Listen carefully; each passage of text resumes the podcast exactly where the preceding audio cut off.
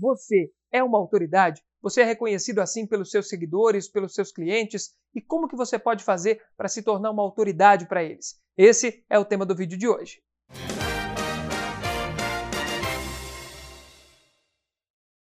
Muitas pessoas acreditam que a autoridade se dá pelo currículo. Ah, Felipe, eu fiz vários cursos, eu tenho faculdade, fiz graduação, eu fiz uma pós-graduação, fiz um MBA, então eu sou autoridade nesse assunto. Ou então acreditam que a autoridade se dá depois que você tem uma experiência no segmento em que você atua, através do sucesso na vida e na carreira profissional dessa pessoa. Mas nada disso é verdade. A autoridade se mostra de uma outra forma. Eu quero dividir uma história com vocês. Eu fui convidado uma vez para um evento de uma agroindústria, cheguei nesse evento, tinham várias mesas e escolhi uma delas para me sentar. Estava aguardando chegar alguns colegas também que trabalhavam na imprensa para que a gente pudesse acompanhar esse evento. Em determinado momento chegou um homem vestido de terno e gravata, todo mundo estava vestido a rigor porque o evento pedia isso, e ele pediu se poderia sentar na mesa junto comigo, porque ele também estava sozinho. É claro, eu disse que sim. Outros amigos meus chegaram, a gente começou a conversar, dividimos algumas histórias. Eu sabia o nome dele, mas não perguntei qual era a profissão. E quando o evento começou, acredite ou não, chamaram ele para compor a mesa de honra. Ele era representante de uma empresa de exportação multinacional, tinha vindo do Rio de Janeiro para esse evento em Santa Catarina. Eu fiquei de queixo caído, não sabia quem ele era. Depois, quando o evento acabou, ele voltou para a nossa mesa, a gente jantou junto, conversamos muito mais, e aí fiquei sabendo que ele realmente era um executivo dessa empresa multinacional, mas até o momento em que ele chegou e pediu para sentar na minha mesa, eu não tinha reconhecido autoridade nenhuma nele. É claro, ele deve ter vários cursos, deve ter um currículo extenso, deve ter sucesso na carreira, mas nada disso estava perceptível para mim. Ou seja, a autoridade é uma percepção. Ou as pessoas te percebem como autoridade, ou não te percebem. Uma outra história interessante foi uma empresa em que eu trabalhava, onde tinha um estacionamento com poucas vagas, por isso o guarda que ficava na guarita só permitia a entrada de algumas pessoas que tivessem a placa do carro em uma lista que tinha lá com ele. Um determinado dia, chega um carro, estaciona ali na frente e o motorista olha para ele e diz: Olha, eu quero entrar, quero estacionar.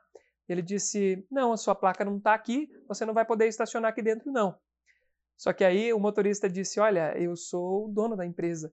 E aí ele permitiu, é claro, a entrada dele, mas naquele momento ele não reconheceu a autoridade, não sabia quem era. E depois que a pessoa se apresentou e disse: Olha, eu sou o dono da empresa, aí sim ele permitiu a entrada dessa pessoa. Depois o nosso chefe foi até lá, parabenizou ele pelo trabalho que estava sendo feito, muito bem realizado, né? Se a placa não estava ali, não era para ele entrar mesmo, né? Mas é claro, ele era o dono da empresa, tinha uma vaga garantida lá dentro, não precisava da placa nessa lista. Mas a autoridade é essa questão de percepção. Ou as pessoas percebem ou não. Nas ruas, por exemplo, se você vê um policial fardado, vê um médico com um jaleco, um estetoscópio no pescoço, vê um bombeiro, eles estão usando roupas características dessa profissão. Quando você olhar para eles, obviamente você vai perceber essa autoridade rapidamente. Não vai precisar ele te apresentar um currículo, ele te dizer quem ele é, ele dizer em qual profissão ele atua. Você vai olhar e você já vai saber que ele é uma autoridade porque ele está vestido dessa forma.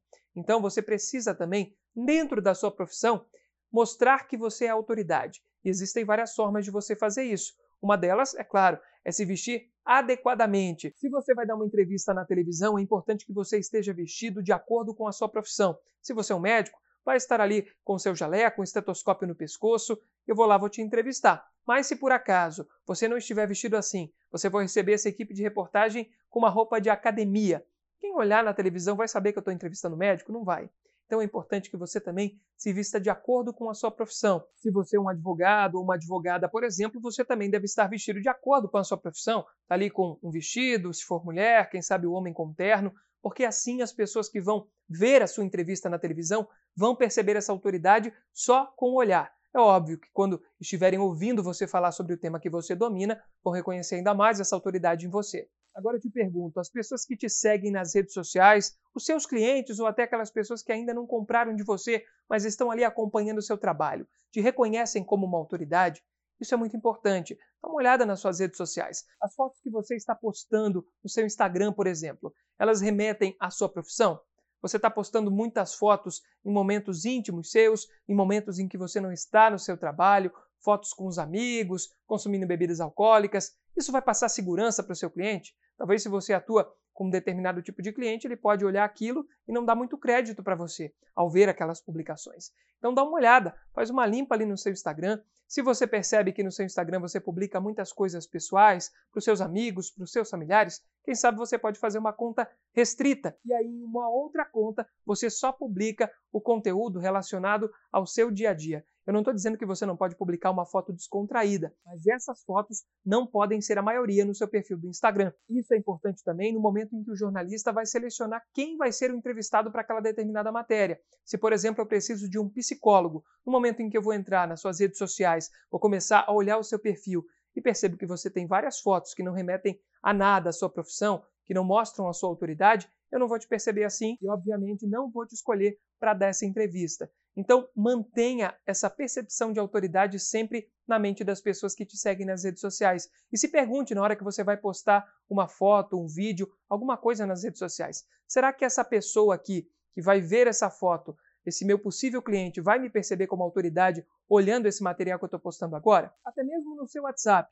Que foto que você está utilizando no seu perfil? As pessoas que chegam ali olham aquela foto vão perceber autoridade em você? Olha, eu já vi casos de pessoas que perderam clientes porque o cliente foi lá chamar essa pessoa no WhatsApp e olhou uma foto dessa pessoa consumindo uma bebida alcoólica, olhou uma foto dessa pessoa descontraindo com os amigos, ou até mesmo sem camisa ou de biquíni, e aí não percebeu essa autoridade e resolveu nem chamar. Então, essa primeira impressão vai ser muito importante e você tem que manter ela. Comece agora mesmo a postar conteúdos nas suas redes sociais que tenham a ver com o produto ou serviço que você oferece. Comece a se portar como uma autoridade, a responder perguntas sobre esse assunto que você domina, para que assim as pessoas que te seguem e as pessoas que podem ser seus possíveis clientes comecem a perceber a autoridade em você. Mas existe uma forma diferente de você conseguir essa autoridade de uma maneira quase que instantânea. É aparecendo um veículo tradicional de comunicação.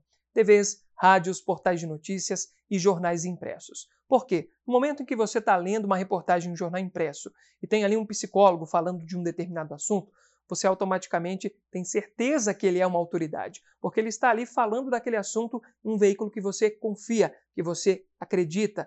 Da mesma forma, se você vê um advogado falando na televisão sobre um processo judicial, você tem certeza que ele realmente atua naquela profissão e que ele tem esse conhecimento que ele está dizendo ali. Se você está ouvindo rádio, ouve um médico falando de algum assunto específico, você tem certeza que realmente ele sabe daquele assunto. Por quê? Você tem credibilidade nesses veículos de comunicação. E automaticamente essa credibilidade no veículo passa para quem está aparecendo nele. Se você está aparecendo dando uma entrevista nesse veículo de comunicação, você vai ter essa credibilidade, você vai ter essa autoridade. E com isso, você vai agregar muito valor ao produto e ao serviço que você oferece, eu tenho certeza. Os seus possíveis clientes vão perceber essa autoridade em você. E se precisarem do serviço ou do produto que você oferece, eles vão procurar por você primeiro, porque você vai ser top of mind para eles.